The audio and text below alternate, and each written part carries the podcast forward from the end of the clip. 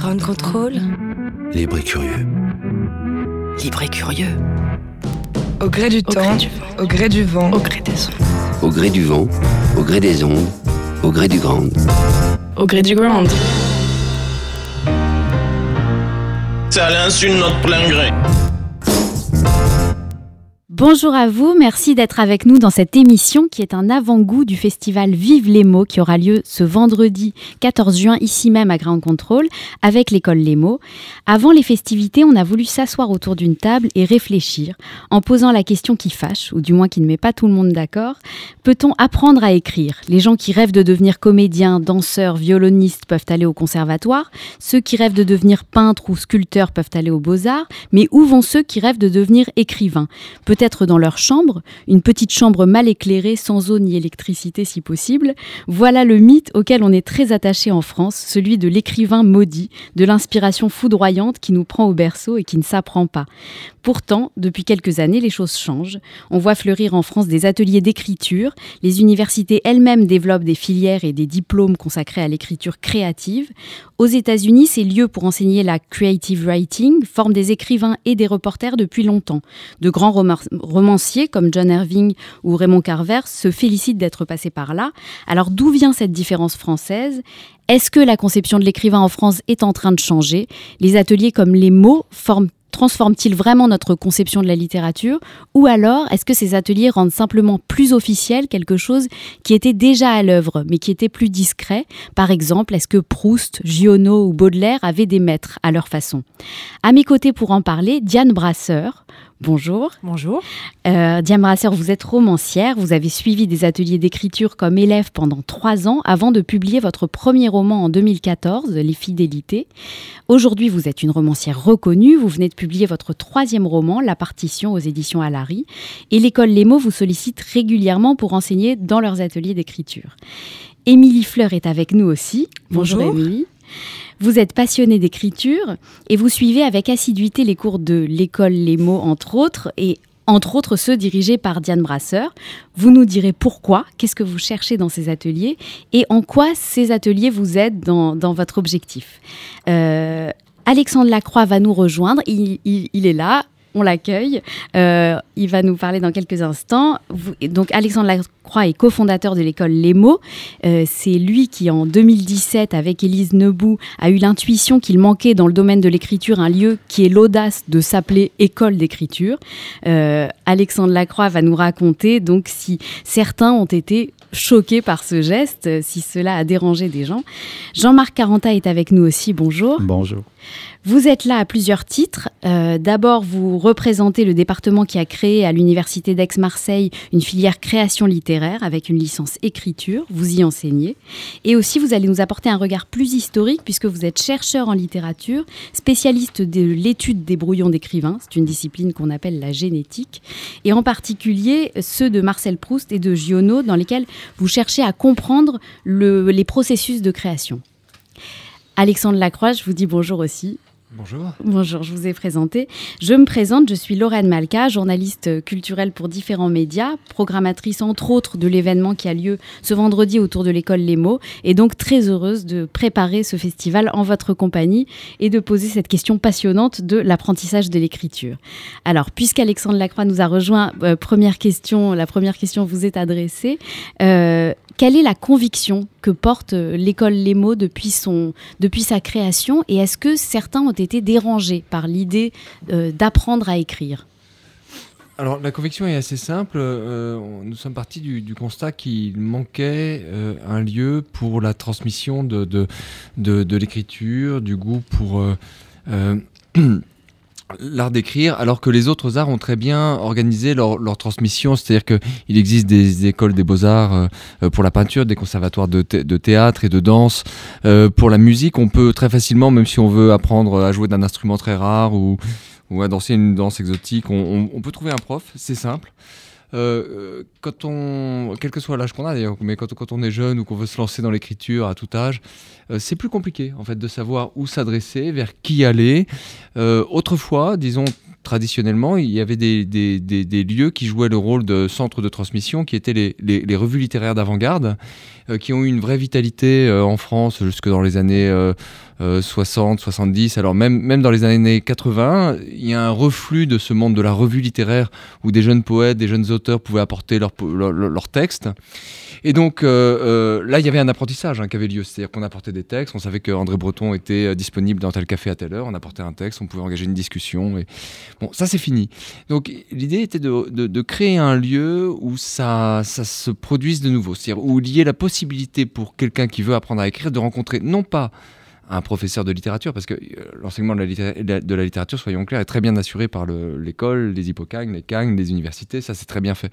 Mais vraiment de rencontrer un écrivain, c'est-à-dire quelqu'un qui va, transmettre une pratique, un savoir-faire, un artisanat, quelque chose qui est de l'ordre du geste artistique et pas de la théorie. Euh, et, donc, euh, ça, c'est la conviction, si vous voulez, maîtresse, c'était de l'envie de, créer un, lieu qui soit une sorte de laboratoire, de lieu d'ébullition, de lieu d'échange, totalement décloisonné. Je dirais, et, je m'arrêterai là, mais c'est l'autre conviction, c'est-à-dire que, euh, donc, avec les mots, on propose des alors euh, effectivement, euh, des, ateliers où on va apprendre, euh, je sais pas, la poésie contemporaine avec Jean-Michel Espitalier, mais également le théâtre, la narration, le roman, mais même à l'intérieur du roman, on est ouvert aussi bien au roman pointu, littéraire, de, je sais pas, de, Yannick Enel ou du feel good ou de la science-fiction. C'est l'idée vraiment de décloisonner avec ce pari, ce serait du mélange un peu de ces genres et de ces approches de la littérature que, que, que, des choses nouvelles en fait.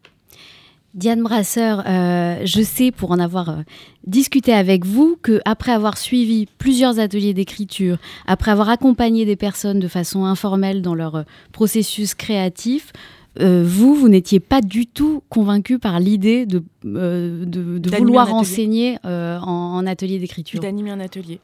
Non, je pense qu'au début, j'avais un a priori, un mauvais a priori, mais comme beaucoup de monde, quand Alexandre m'a contacté. Et quand Alexandre m'a parlé de l'école, en fait, la première chose qui m'a frappée, c'est euh, tous les animateurs, donc tous les auteurs qui intervenaient, qui étaient, ma foi, des auteurs que j'admire et que je respecte beaucoup. Et donc, le premier élan venait de là. Et puis, ben, j'ai animé un atelier et j'étais moi-même surprise par, le, par, par, par, ben, par ce moment d'échange et ce moment de cette, ébullition et cette, cet allant que j'ai eu en sortant de, de, de, des deux premières heures d'atelier que j'avais animé. Et, donc depuis, j'en ai animé plusieurs. Et, si, et d'ailleurs, j'irai plus loin. Je me souviens un jour, puisque j'avais... En fait, moi, ma crainte, c'était, je me disais, si j'anime un atelier, je n'écrirai plus. Ma crainte, elle se situait à ce niveau-là. Et je me souviens d'avoir rencontré un peintre qui euh, vit de sa peinture, qui expose et qui enseigne aux beaux-arts. Et je lui, avais, je lui en avais parlé, je lui avais parlé de cette crainte, ce à quoi il m'avait répondu, c'est complètement idiot. Moi d'ailleurs, avec mes étudiants, euh, enfin eux m'apportent énormément. Et je travaille avec eux euh, sur des thèmes qui me tiennent à cœur et sur lesquels je travaille seule à la maison. Et c'est là où je m'étais dit, en fait, il a raison. Et c'est pour ça que moi, à ce moment-là, je travaillais sur l'écriture de mon troisième roman qui vient de sortir, donc à partir de correspondance. Et je me suis dit, allons-y, plutôt que d'y aller à moitié, allons-y carrément. Et j'ai animé un atelier sur les correspondances. Et je pense que même maintenant, euh, le premier atelier que j'ai animé à l'école, ça remonte à quoi Deux un ans an et demi Ouais, deux ans. Plus même. Enfin, c'est vraiment au début, début. L'école a été créée en, en 2017. 2017. Hein. Ouais, donc voilà, moi j'étais vraiment au début. Et je peux dire maintenant, je me souviens, je me posais souvent la question, euh, parce que j'étais en train d'écrire aussi euh, parallèlement, et que j'avais cette peur euh, que, que d'animer m'empêche d'écrire. Je, je, me demandais souvent qu'est-ce que ça va donner? Est-ce que, est que le fait d'animer un atelier d'écriture, ça va donner quelque chose dans le livre? Est-ce que voilà. Et aujourd'hui, que le livre est sorti, que j'ai un tout petit peu plus de recul, pas encore énormément, mais des retours et des conversations que j'ai eues avec mon éditeur, on a le même éditeur avec Alexandre, je peux dire ouais, que, que d'avoir animé des ateliers d'écriture, ça m'a emmené, ça m'a ouvert d'autres horizons et c'est certain, j'ai progressé dans l'écriture. En apprenant, en, en, enseignant Alors, moi, je ne suis pas très à l'aise avec le terme enseigner, on en a parlé plusieurs fois, je dis intervenir parce que voilà, ce n'est que mon troisième roman, que je n'ai pas du tout la formation d'une enseignante, que ce que je sais faire en atelier, c'est poser des questions et qu'on se pose des questions ensemble. J'ai pas de solution. Ce, que je travaille, enfin, ce, que j'aborde avec les participants, c'est euh, tout, ce- à quoi je me retrouve confrontée quand je suis seule chez moi. Et le fait de, de l'aborder ensemble, on trouve des solutions ensemble et des solutions singulières pour chaque texte et chaque projet. Donc moi, je suis pas à l'aise avec le terme enseigner. En revanche, euh, je suis à l'aise avec le terme écrire. Donc euh, c'est pour ça que c'est une école d'écriture. Enfin, C'est je- le cœur de, de- des questions qu'on va se poser justement, puisque le rôle de euh, celui que je vais continuer à appeler enseignant pour que ce soit euh, clair Mhm. dans la discussion, euh, est, est vraiment questionné par le fait de peut-on apprendre à écrire justement? Est-ce que, est est que euh, euh, par une école comme les mots, on donne un cadre euh, d'écriture, un environnement qui permet aux, aux personnes d'avoir des deadlines, de euh, voilà, de- d'être encadrées, euh, d'être lues, euh, ou est-ce que on leur apprend vraiment une, euh, un, art. Alors justement, Émilie, euh, on va vous écouter. Qu'est-ce que vous cherchez euh, en, en venant Donc je le disais, vous êtes, vous êtes, vous, venez régulièrement assister aux, ateliers d'écriture, je crois. Vous avez en tout cas été élève de, Diane. Je ne sais pas si vous, vous, utilisez le mot élève. Qu'est-ce que vous cherchez dans ces ateliers? Alors déjà, je suis pas trop sûre non plus de pouvoir répondre à la question peut-on apprendre à écrire? Euh, C'est vrai qu'écrire c'est un élan euh, créatif qui parle tellement de soi, tellement de votre musique intérieure. C'est quelque chose dont on a beaucoup parlé avec Diane, qui est difficile de l'associer vraiment à un enseignement. Maintenant, si on reformule la question, euh, ce serait qu'est-ce que l'atelier apporte à votre pratique de l'exercice de l'écriture, là, je vais être plus à l'aise et je vais pouvoir vous répondre. Donc, effectivement, moi, j'ai suivi deux ateliers, puis bientôt trois ateliers homo. Euh, et en fait, euh, ma recherche à l'automne euh, 2017, c'était de briser la solitude. C'est-à-dire que quand vous écrivez, il y a quelque chose qu'il faut entendre, que l'écriture, c'est vraiment une pratique solitaire. Vous êtes seul face à votre page, vous avez cette errance qui est nécessaire à l'écriture, vous avez besoin de monopoliser du temps, donc vous vous extrayez à un ensemble de choses qui est la vie de famille, la vie sociale, votre travail. Euh, tout ça, c'est vraiment une errance qui est nécessaire. Mais cette solitude, elle a vraiment ses limites.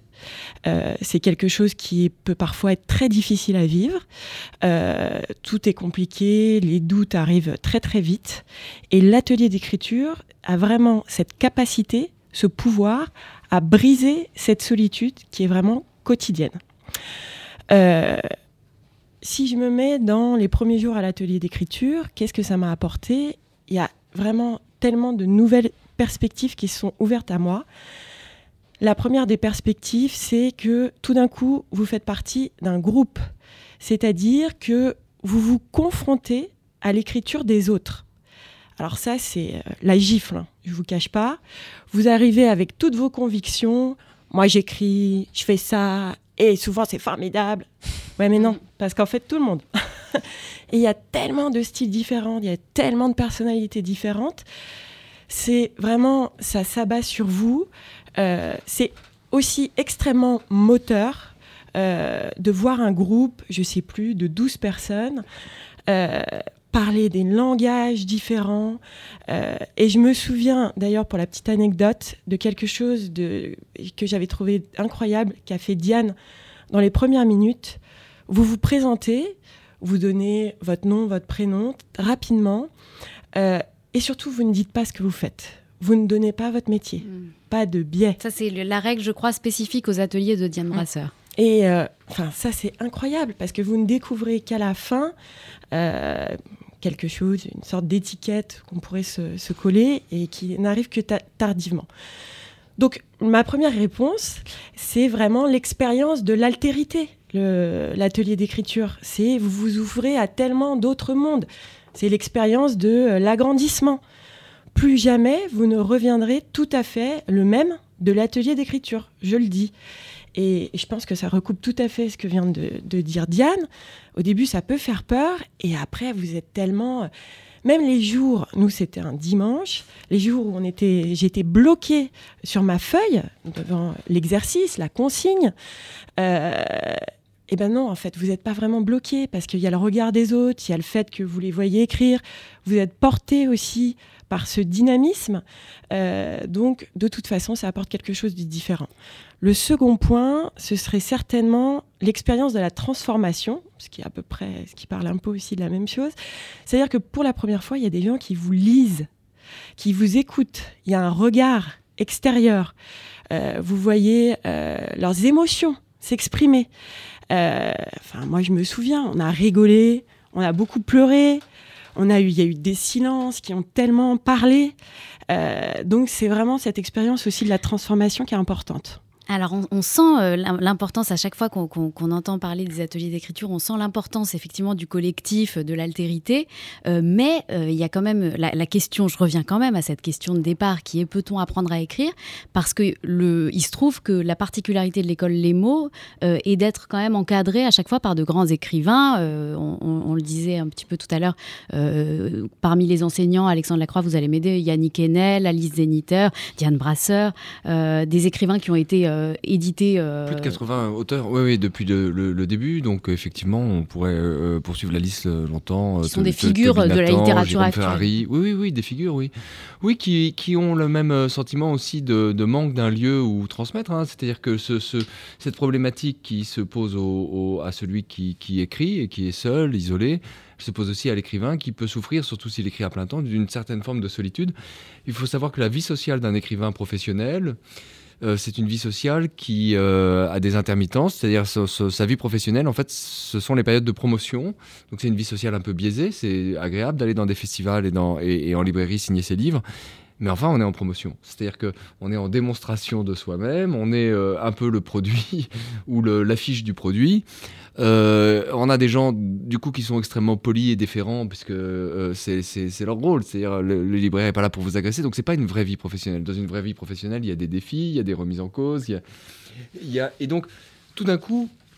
Et puis entre les périodes de promotion, je dirais pour un écrivain, il y a peut-être un an, deux ans, trois ans de solitude sur un manuscrit. Et donc le, fait d'aller enseigner dans une école, en, fait les écrivains ont très très bien accueilli ce, projet, ça, ça, leur fait plaisir parce que finalement loin d'être en démonstration par rapport à un livre qu'ils viennent d'écrire et dont ils voudraient faire la promotion, euh, l'écrivain, dans un cours, il va pouvoir parler de choses très concrètes, c'est-à-dire euh, le, choix de l'adjectif. Euh, le point, est-ce qu'on met des points-virgules ou pas, par exemple? Est-ce que c'est est -ce c'est à réserver à la belle époque, à l'époque de Marcel Proust, le point-virgule, ou est-ce qu'il peut avoir une fonction aujourd'hui et comment l'utiliser? Est-ce qu'un récit doit être écrit au présent ou au passé?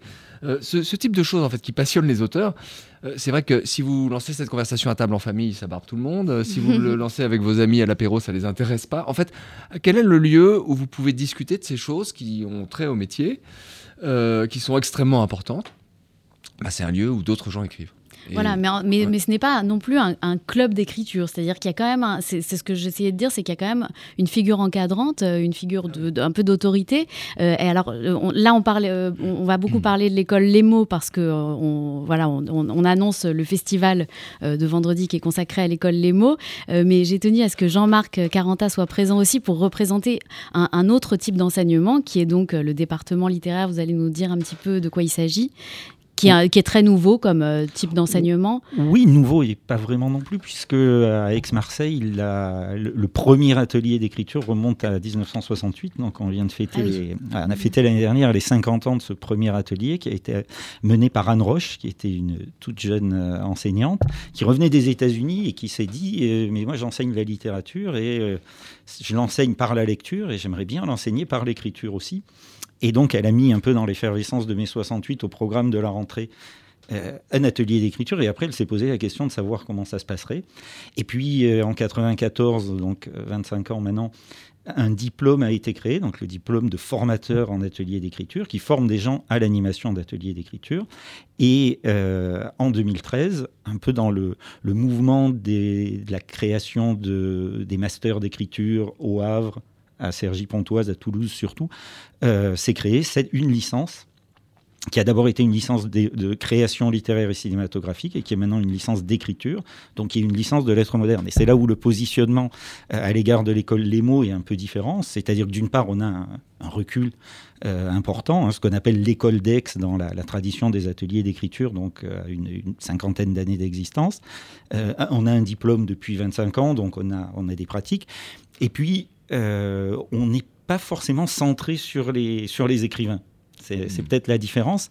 C'est-à-dire que euh, là, on a de belles images de la Tour Eiffel et d'ouvriers en train de, hein, dans le studio, dans le euh, en train de visser les boulons de la Tour Eiffel. C'est pas quelqu'un qui a construit la Tour Eiffel qui peut expliquer à quelqu'un d'autre comment construire la Tour Eiffel. Il faut avoir fait de la résistance des matériaux, il faut avoir fait de la mécanique, il faut avoir fait tout un tas d'autres disciplines qui permettent de concevoir et de travailler sur la tour Eiffel et de la, fabriquer. Et je pense que, par exemple, à la recherche du temps perdu ou n'importe quel livre, c'est un objet beaucoup plus complexe. Et donc, l'idée, nous, c'est d'avoir recours à tout un pan théorique qui est le nôtre, qui est celui qui est porté par les profs de littérature, de langue, de linguistique, etc., pour justement, euh, comme le disait Alexandre, parler métier.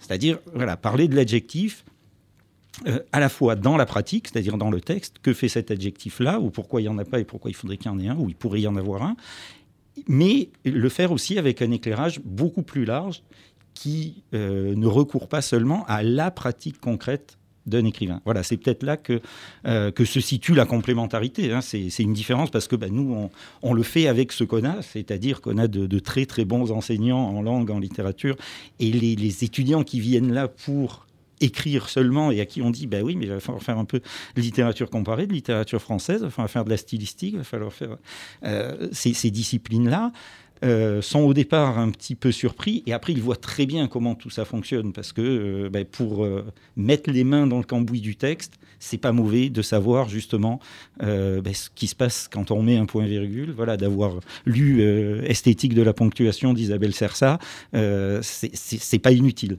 voilà. Et Alexandre Lacroix, il me semble que, à l'école Les mots, il y a aussi des ateliers qui rentrent vraiment dans, dans, la phrase, et d'ailleurs pas seulement pour devenir écrivain, si, je me Oui, alors euh, oui, oui, effectivement, il y a, une, pluralité de registres et de genres, et, parfois on va aller vers euh, euh, des ateliers. Euh, voilà, on va apprendre à raconter une histoire au sens large, le storytelling au sens large, des outils qui peuvent être utilisés en communication, mais la visée est, en général littéraire. Ce que je voudrais dire simplement, c'est que nous, on, on, donc effectivement, on ne peut pas se substituer à un enseignement euh, universitaire, puis c'est pas notre notre rôle. On propose quelque chose qui est plutôt à voir comme complémentaire, c'est-à-dire une pédagogie de la pratique. Euh, une image que j'aime bien donner, c'est que euh, si jamais vous, voulez apprendre un art martial, euh, on va pas vous mettre assis à une chaise dans une pièce et puis vous montrer au tableau ce que c'est qu'une prise de karaté. Si vous voulez, à un moment, vous allez vous retrouver un peu fragilisé dans ce, ce, cet habit ridicule qui s'appelle un kimono, pieds nus, euh, sur un tatami, et puis vous allez devoir exécuter plus ou, moins maladroitement des figures. C'est ce qui se produit dans un atelier d'écriture, en tout cas au mot, puisque systématiquement, il y a un exercice d'écriture qui, est proposé. Ça ne pourrait pas donner lieu à un enseignement universitaire à part entière, parce qu'on n'imagine pas des étudiants écrire 30 heures par semaine en cours. Enfin, ce serait complètement fou. Mais euh, deux heures par semaine, c'est très bien. Et, euh, et donc, ils écrivent sur place et donc l'enseignant, le, le, le, qui est toujours un écrivain qui a publié au moins deux livres, hein, c'est la règle chez nous, euh, euh, eh bien, euh, va proposer un exercice d'écriture, un jeu d'écriture. Peut-être que Diane pourra donner des exemples des, des exercices qu'elle propose. Et, et, en fait, donc les gens écrivent pendant trois quarts d'heure.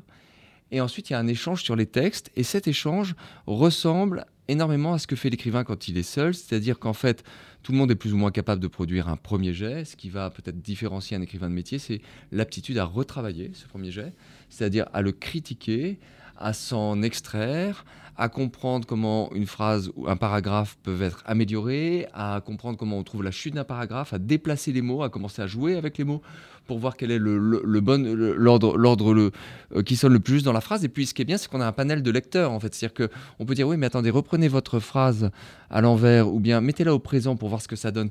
Et, et ou mettez-la pour la première personne du singulier. Je suis pas sûr que pour votre narration la, la troisième personne du singulier soit si efficace que ça. Et, et la personne le fait et on dirait que les autres disent alors est-ce que c'est mieux? Et donc là tout de suite ce, cette espèce de travail qui est vraiment un travail je dirais assez artisanal pas tellement théorique c'est assez concret hein, euh, eh bien, euh, euh, c'est ce qu'on fait en atelier. Et éventuellement, si l'auteur en a le désir, il peut partir dans des références. Littéraires qui l'ont marqué ou, même théoriques qui l'ont marqué, qui vont, vont expliquer pourquoi l'auteur considère que, le, je sais pas, la, le, la voix du personnage, le flux de la voix du personnage à la première personne du singulier lui paraît marquer une modernité depuis Faulkner. Il peut faire un dégagement théorique, mais au fond, c'est une pédagogie de la pratique. Quand, dans, dans, ce que vous décrivez, moi, j'ai pris des cours de théâtre. Je, ça ressemble beaucoup à, à, à ce qu'on apprend aussi au théâtre, c'est-à-dire l'instituteur est là, enfin le professeur est vraiment là pour euh, euh, nous faire essayer des choses et, euh, et mm. pour nous donner des, des, des idées et des euh, postures dans lesquelles se mettre pour, pour essayer, expérimenter, explorer. Diane, c'est comme ça que vous concevez vos, vos, ateliers d'écriture, c'est accompagner des expérimentations, des explorations? Euh, encadrée euh, Comment vous, vous, comment vous vous concevez en tant qu'encadrante euh, intervenante? En fait, moi, mes ateliers, je les ai conçus surtout à partir de mon expérience de participante, puisque, comme vous l'avez dit, j'ai participé à des ateliers d'écriture entre 20 et 24 ans. Après, il y a eu tout un cheminement personnel. Et j'ai écrit mon premier roman. Je savais ce que je reprochais aux ateliers d'écriture que j'avais suivis et ce que j'avais apprécié. Euh, ce que j'avais apprécié, c'était la pratique, en fait, d'écrire tout de suite. Donc moi, c'est ce que j'essaye de parler le moins possible et qu'on se jette tout de suite dans l'écriture et qu'on écrive le plus possible. Et il y a une partie que j'aime beaucoup en atelier, c'est retravailler le texte. C'est-à-dire que j'aime bien quand un participant lit son texte et, comment il va le retravailler, justement, jouer avec les mots, ce, ce, moment de ce retravail. Et puis surtout, la lecture à voix haute. Quand on écrit, il faut, on écrit à voix haute. Donc ça, ça, tout ça, j'apprécie beaucoup.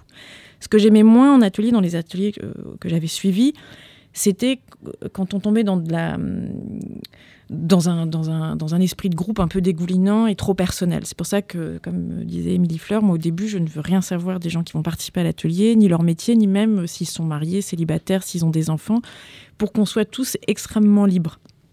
Euh, et, donc c'est un lieu, j'essaye le plus possible que, que, que l'atelier, que ces deux heures, moi j'essaie d'avoir trois heures quand même, parce que deux heures je trouve c'est un peu court, soit un, moment qui est dédié vraiment au travail.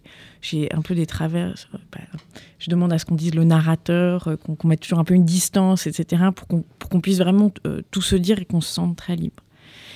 Et voilà, c'est la manière dont je... Et, et c'est vrai que je, comme j'ai l'esprit d'escalier, ce que, ce que j'aime bien faire, c'est euh, de d'abord, quand on arrive, on s'assoit, on a et, et ce qu'il y a de plus dur chez soi, c'est de se mettre à écrire. Euh, c'est comme d'aller à la piscine, il vaut mieux que son sac soit prêt.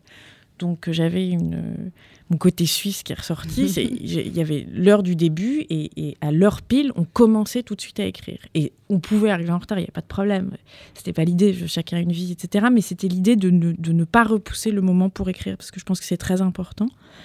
Et on essayait, enfin la plupart du temps, j'essayais d'avoir d'abord une petite consigne d'écriture sur 10 minutes, parce que je pense qu'on peut écrire en 10 minutes. Je pense que c'est un gros fantasme que de se dire il faut une journée entière ou une nuit entière ou beaucoup de temps devant soi pour écrire. On peut écrire avec très très peu de temps. Et je sais que ça les a sciés le premier jour quand ils sont arrivés, qu'ils sont tous installés autour de la table. J'aurais donné une première consigne, j'aurais dit vous avez 10 minutes.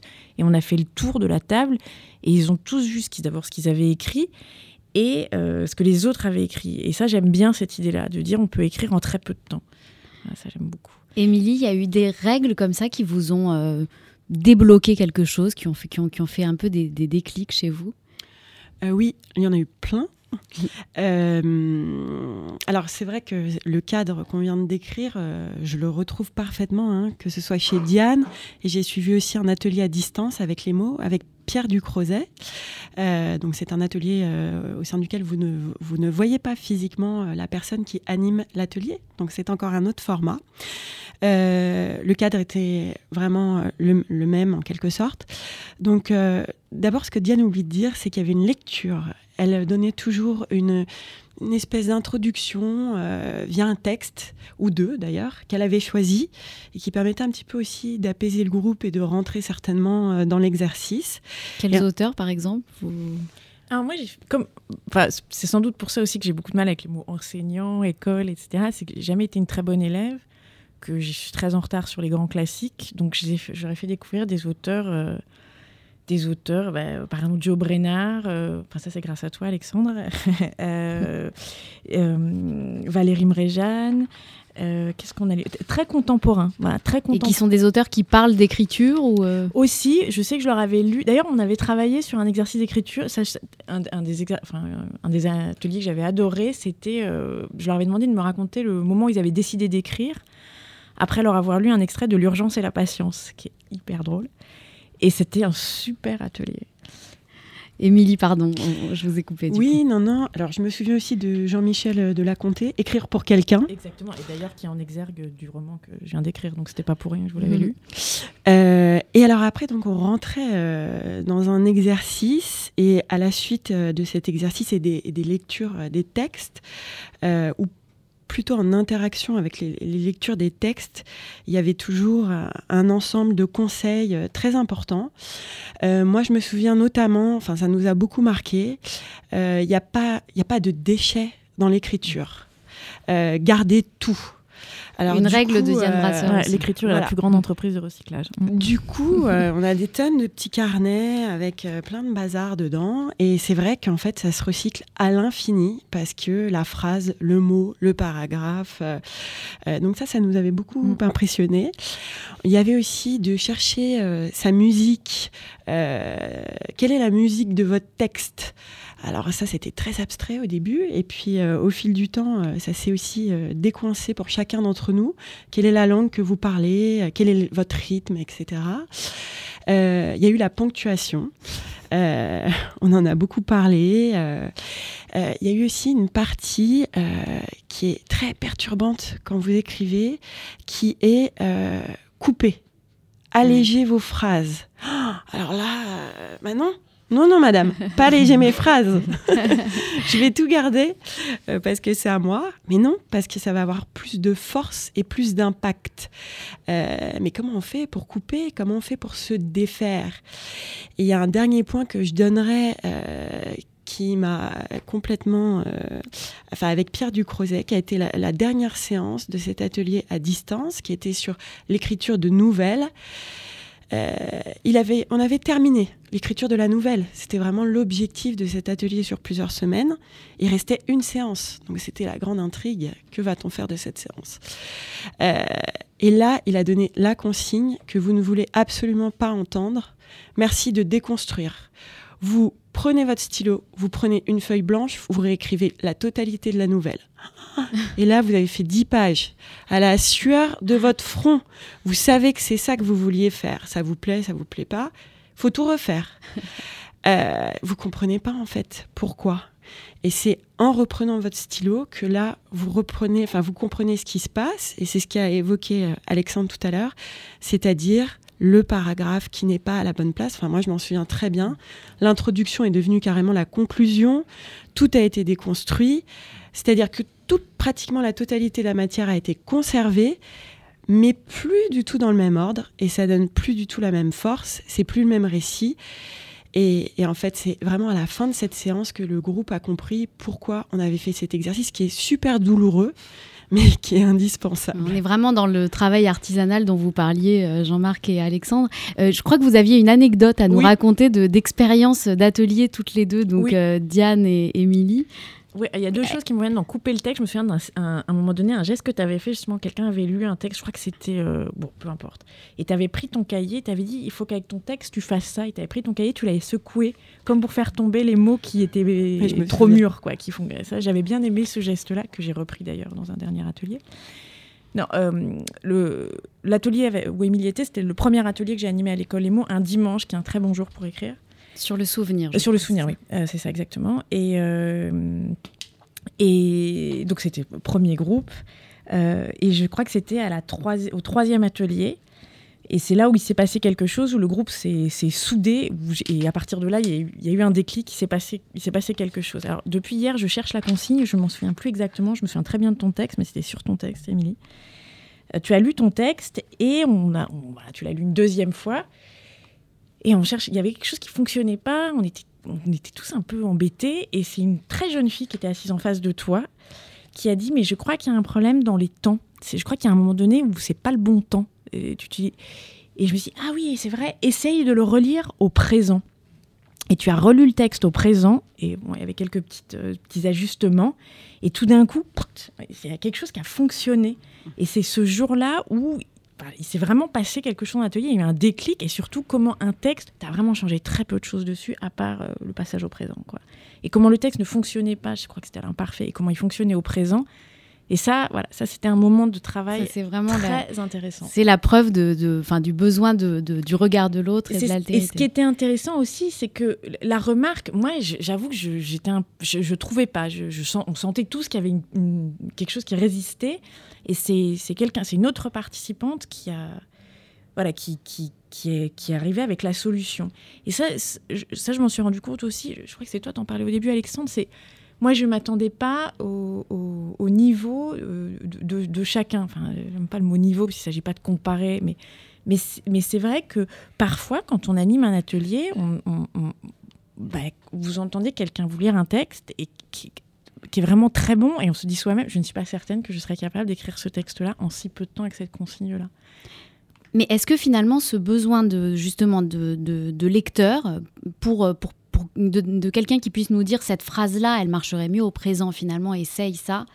Euh, est-ce qu'on n'a pas toute notre euh, vie d'écrivain? Enfin, euh, vous êtes tous auteurs autour de la table.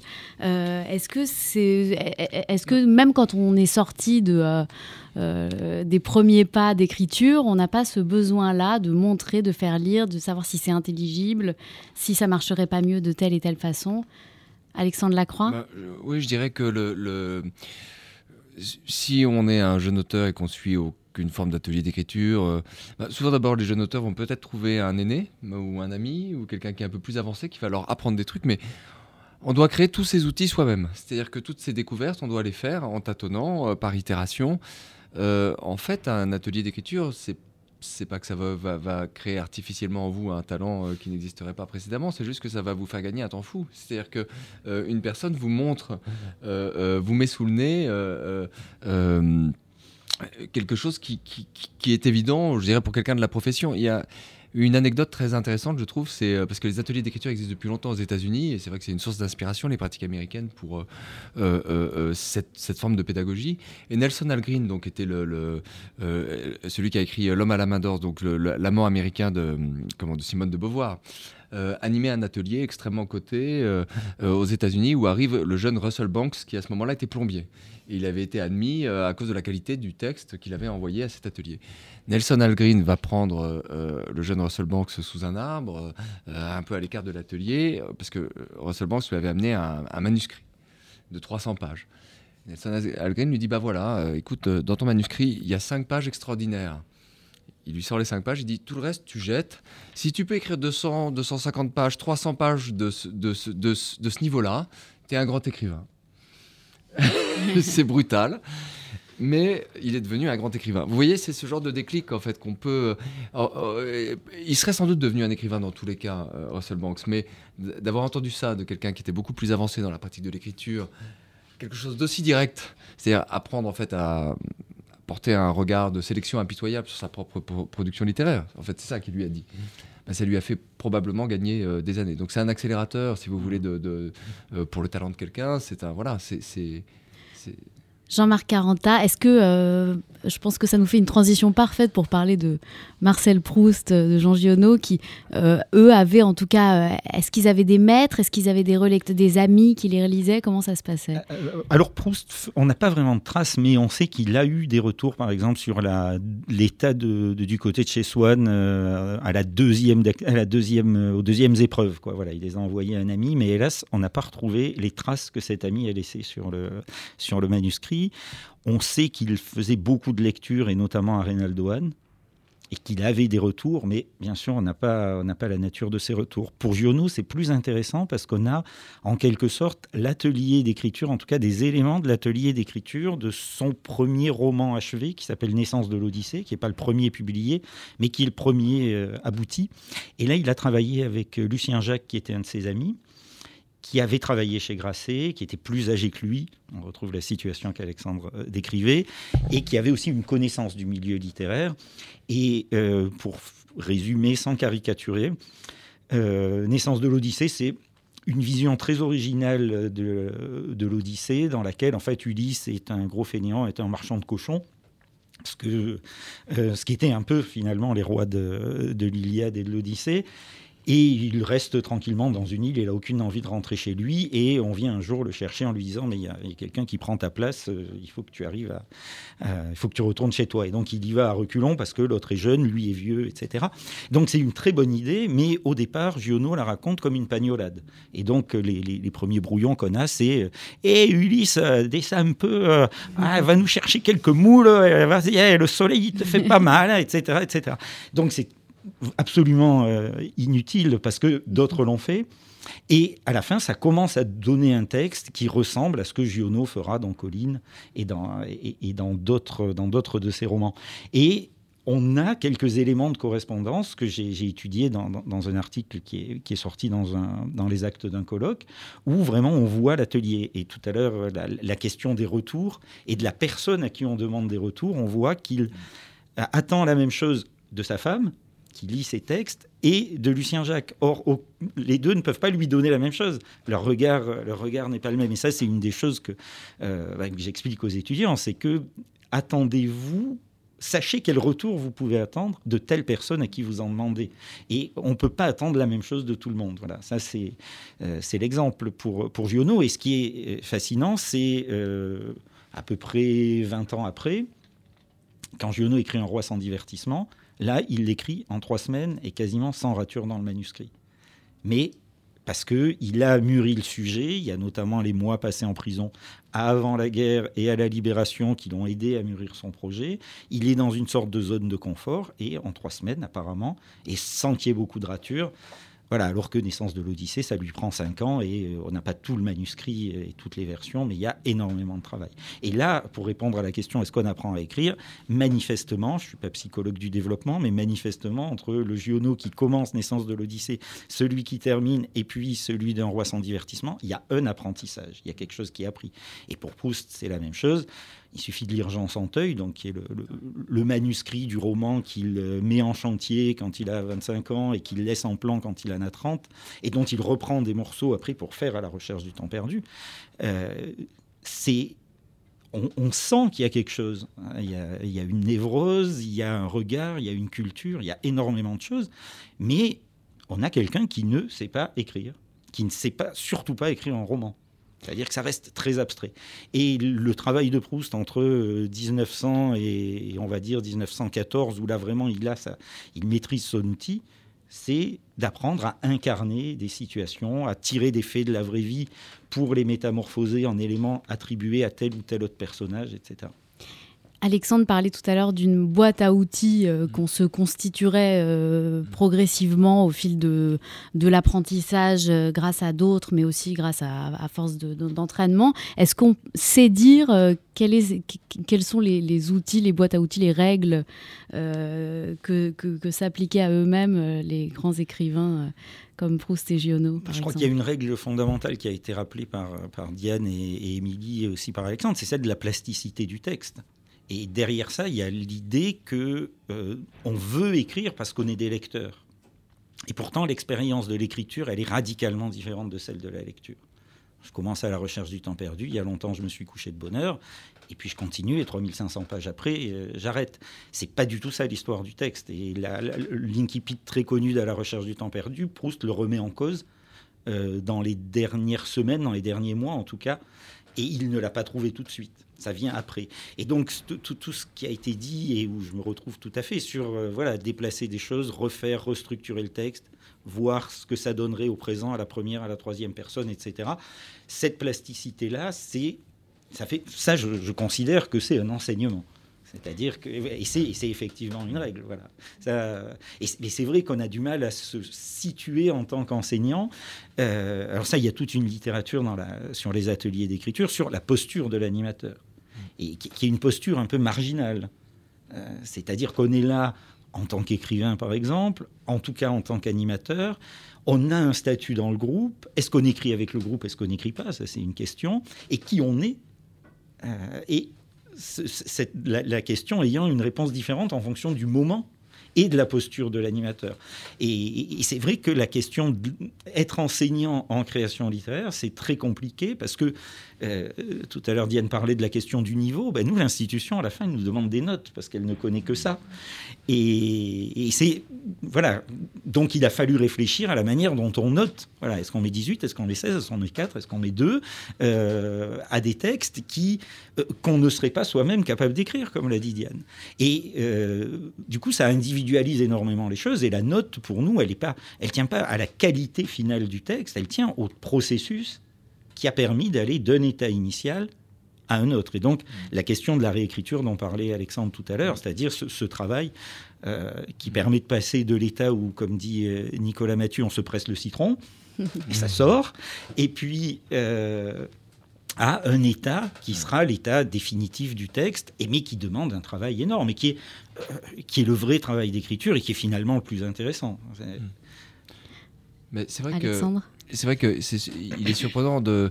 Je pense que personne n'a de doute sur le fait que, que, que, les artistes euh, ont appris, je veux dire, un peintre a appris à, à, des techniques, enfin à manier l'huile, à manier les pigments, à, bâtir ses châssis, à enduire ses toiles.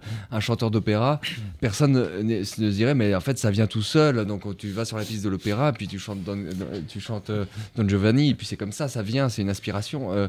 Euh, la danse, pareil. Et donc dans tous les arts, il va de soi qu'un processus d'apprentissage avec des pairs, avec sans doute des moments, des épreuves, avec des remises en cause, avec... est nécessaire.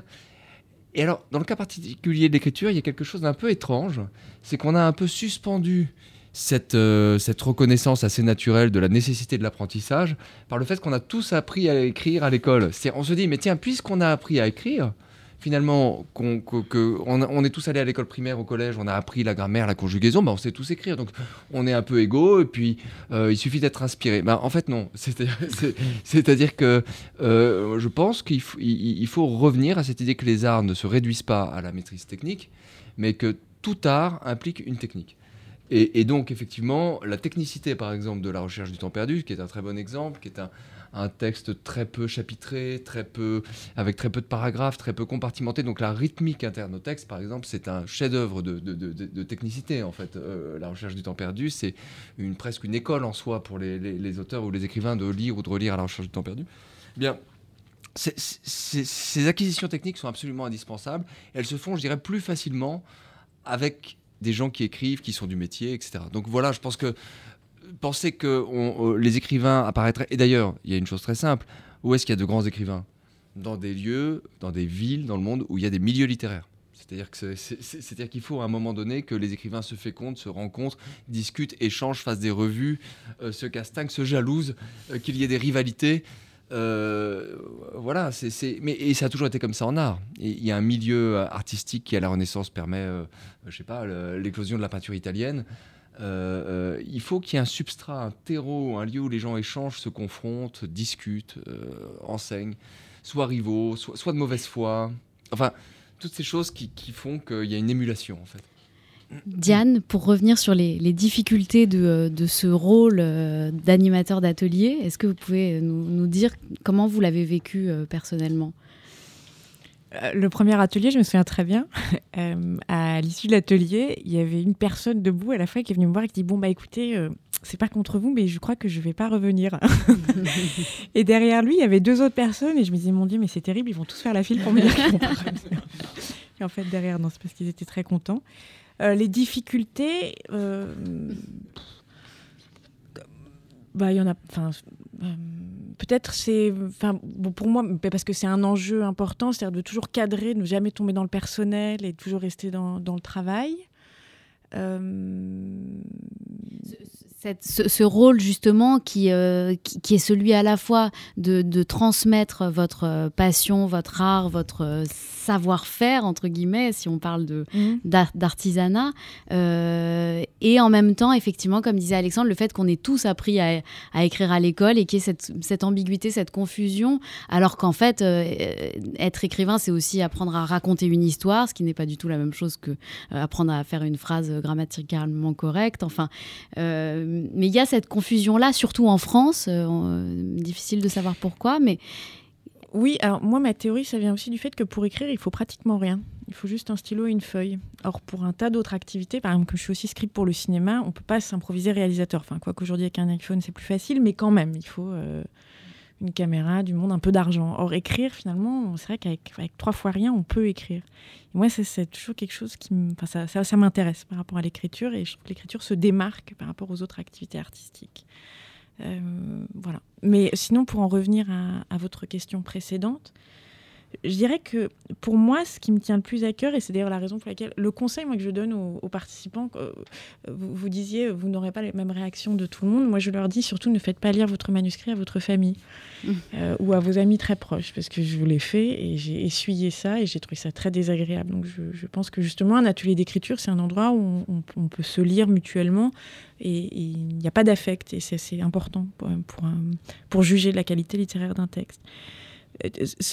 Pour moi, ce qui est important, c'est que euh, chacun a sa musique et chacun a sa voix. Enfin, on parlait tout à l'heure, Émilie. Et, j'ai l'impression d'avoir un, peu gagné quand, je sens qu'un texte ou qu'un participant euh, dit de la manière dont il veut dire, avec les mots qu'il a choisis, enfin, se, trouve, en fait, trouve sa voix. Et ça, c'est une des grandes forces de l'école Les mots. Euh, comme c'est une école qui est assez accessible, et les ateliers sont vraiment très accessibles, il y a une diversité de participants. Et dans notre atelier, il y avait quand même des âges, ça allait de 22 ans à 77 ans, et des métiers, qu'on a découvert à la fin, et donc des voix et des styles, et, des, et ça allait presque du slam à, euh, euh, à des textes qui étaient beaucoup plus construits. Voilà, et, et- enfin, non, parce que le slam peut être très construit, mais si vous voulez, le, le style de chacun était très singulier. Et, et ce qui était, pour moi, l'enjeu, c'était d'amener chacun vers lui. Enfin, c'est- Mm. c'est- comment chacun trouve sa voix. C'est ce qu'il y a de plus dur et c'est ce qu'on essaye toujours de faire soi-même quand on est face à un texte. On va peut-être terminer avec un tour de table euh, de la règle qui vous tient le plus à cœur, vraiment vous avec vous-même en tant qu'auteur euh, d'écriture, c'est-à-dire par exemple une, règle de discipline, je sais pas, une page par jour. Enfin, il y a, tout un tas de choses comme ça qu'on s'applique à soi-même euh, de façon presque naturelle. On commence avec vous, Émilie. Alors, je ne sais pas si j'en ai fait une règle, mais en tout cas, je remarque, oui, que c'est devenu un rite pratiquement. J'écris beaucoup dans le train. Euh, le TGV, c'est vraiment un sas. Je ne sais pas ce qui se passe dans le TGV, mais j'écris beaucoup, beaucoup dans le train, comme je me déplace beaucoup. Euh, donc là, je sais que c'est vraiment mon lieu. Euh, Ça répond aussi à ce que disait tout à l'heure Diane, qui est de se dire on, on- on peut avoir très peu de temps pour écrire Oui. et écrire quand même. Et ça, c'est vrai que c'est très important. Je Ouais, trouve, de- Ça, c'est très très vrai. C'est, enfin, on remarque au fil du temps que euh, même parfois, en 30 minutes, beaucoup de choses peuvent sortir. Encore une fois, vous ne garderez pas tout, euh, mais ça peut aller très très vite. Ça dépend vraiment de votre euh, état. Mm. Donc voilà, moi je donne le TGV en, en conseil. Jean-Marc, je crois, a, a la même règle, je- je- Ouais, pour en avoir bien. déjà discuté avec lui, Ouais, écrire non, sur l'iPhone. Oui, je pense que c'est le fait, c'est un peu ce que disait Diane, c'est-à-dire qu'on a un moment, on est obligé de, ou en tout cas on peut pas faire autre chose, on peut pas sortir pour aller cueillir des pommes, donc on est bien obligé d'écrire et, et on peut s'autoriser à, à, à écrire. Ce qu'on n'a pas toujours. Donc peut-être oui, une règle, c'est ça, c'est de s'autoriser à faire les choses. Euh, La, difficulté de Proust, par exemple, et pourquoi est-ce qu'avant la recherche du temps perdu, il y a tous ces brouillons de ce qu'il appelle le contre Sainte-Beuve, c'est parce qu'il cherche une légitimité et une autorisation. Et, et c'est peut-être le principe aussi de l'atelier d'écriture, c'est donner cette autorisation. C'est avant ce dont on a parlé là, qui consiste à approfondir son écriture, c'est s'autoriser à faire les choses, s'autoriser à écrire d'une façon générale, et puis après, s'autoriser à écrire ce livre-là, cette phrase-là. Et, et puis, sinon, la, la règle dont on a parlé tout à l'heure, celle de la plasticité du texte, et d'accepter la perte. Très belle idée. Diane, Euh, moi, c'est l'écriture au réveil, c'est-à-dire de, me mettre à travailler le plus rapidement possible après m'être levé. Parce que je trouve qu'il y a une petite demi-heure, parfois trois quarts d'heure, on est encore dans les brumes du sommeil, où on a un regard, on a une lucidité sur son texte, sur ce qu'on a écrit la veille. Et il y a un moment qui, me- qui me plaît beaucoup, donc j'essaye de jamais rater ce Pour créneau-là. se relire alors. Pour se relire et même pour écrire. Je trouve qu'il y a vraiment. Alors, pour se relire euh, d'abord et pour écrire ensuite, mais je trouve qu'il y a ce, ce petit créneau, cette fenêtre le matin, un peu comme la magic hour au cinéma, quand on est entre chien et loup, que le ciel, euh, le soleil se couche et qu'on a vraiment une demi-heure pour tourner pour avoir la plus belle lumière. Et ben, il y a une demi-heure le matin au réveil pour avoir. euh, Il y a un état qui, me- qui me plaît particulièrement. Et il y a une autre chose aussi, et ça, j'essaye vraiment de l'installer un peu en atelier d'écriture, parce que. euh, même si moi-même, il m'arrive d'avoir des préjugés, je n'aime pas trop ça, ni les a priori. Et justement, euh, moi, j'essaie d'avoir un rapport à l'écriture assez joyeux. Euh, j'aime, Alors, je sais qu'il, bien sûr, il y a des auteurs que j'adore qui n'ont pas écrit euh, en se tapant sur la cuisse, ça c'est certain. Mais j'essaye, moi, quand même, de, de dire, vous savez, on n'est pas obligé d'être malheureux pour écrire bien et de- d'installer, d'instaurer moi-même dans mon rapport à l'écriture, de prendre du plaisir à écrire, d'aimer ça, d'y aller goulûment, de me jeter dans l'écriture, mais vraiment avec avec légèreté, avec joie, avec bonheur. Et, et- et bien sûr que l'écriture est là, n'est pas que ça, bien entendu, mais j'essaie de ne pas oublier qu'il y a aussi ça. Et d'en Voilà. faire une décision quotidienne. Oui. C'est une très belle idée. Bah, ça recoupe d'ailleurs euh, l'idée de l'atelier. hein. C'est l'atelier, c'est aussi un moment que vous vous accordez. Mm, mm. Donc euh, c'est quand même suffisamment rare pour que euh, vous y alliez aussi avec joie. Alexandre? Oui, alors une règle peut-être, c'est que ouais, moi je me, je m'identifie un peu quand je, en tout cas dans les phases de premier jet, pas de retravail, un saxophoniste qui commence un solo, c'est-à-dire que je ne, je ne reviens pas en arrière, c'est-à-dire que l'énergie du premier jet, elle doit, ça doit couler, c'est-à-dire que euh, et je pense que comme à quelqu'un qui improvise en jazz, euh, bon, il peut arriver qu'il y a un enchaînement de notes, un chorus, euh, une phase, un paragraphe en fait qui sont un peu ratés. C'est pas très grave. Il faut avancer avec la même, euh, la même énergie et ne pas se laisser piéger par le, le- traitement de texte Word qui invite en fait à réécrire sans cesse une phrase avant de passer à la suivante. Parce qu'en fait, euh, on va faire une succession de phrases parfaites, mais on n'aura jamais de scène si on fait ça. Pour que la scène surgisse, il faut que la vision soit cohérente et pour que la vision d'ensemble soit cohérente, il faut partir dans une énergie. euh, Donc effectivement, moi j'ai des premiers jets où je, je, voilà, je m'identifie vraiment à un type qui serait euh, debout sur une petite estrade dans un petit club de jazz et qui, en fait, il peut pas revenir en arrière parce que le public est là, il comprendrait pas, donc il peut pas s'arrêter, il peut pas dévisser euh, le, le- le- le- le bec de son saxo, euh, il peut pas, il peut pas s'arrêter pour boire un café, il peut pas, donc il faut y aller quoi. Et, et- et- et c'est cette idée alors de, se- de- de lan- se lancer de- comme dans une improvisation avec toute son énergie pendant une heure, une heure et demie, deux heures. Et puis ah, bon, après, après, après c'est, ça n'est que du travail. Il faut y aller, c'est la conclusion. euh, il faut apprendre à écrire, c'est la conclusion très sans équivoque de cette émission. Euh, Diane, on annonce votre prochain atelier Oui, c'est vrai. d'écriture. Euh, on vous retrouve à l'école Les Mots. Du 8 au 12 juillet, de 18h30 à 21h30, à l'école Les Mots rue de Dante, pour euh, écrire à- sur son travail. Merci, merci Diane Brasseur, merci Émilie Fleur, merci. Alexandre Lacroix et merci Jean-Marc Caranta. Le cycle consacré à l'école Les Mots continue. Rendez-vous demain à 15h avec donc euh, l'autre cofondatrice de l'école Les Mots, Élise Nebou, les éditrices Marie-Eugène, Caroline Laurent, qui sont directrices, euh, respectivement directrices littéraires de Harper France et de Stock, et une éditrice d'un nouveau genre qui s'appelle Charlotte Alibert de Librinova. On parlera avec elle des nouvelles voies de l'édition, comment être édité aujourd'hui et rendez-vous vendredi 14 juin pour une journée entière de festival Vive les mots. Le programme est sur la page Facebook qui s'appelle Vive les mots. À très bientôt. Merci à tous.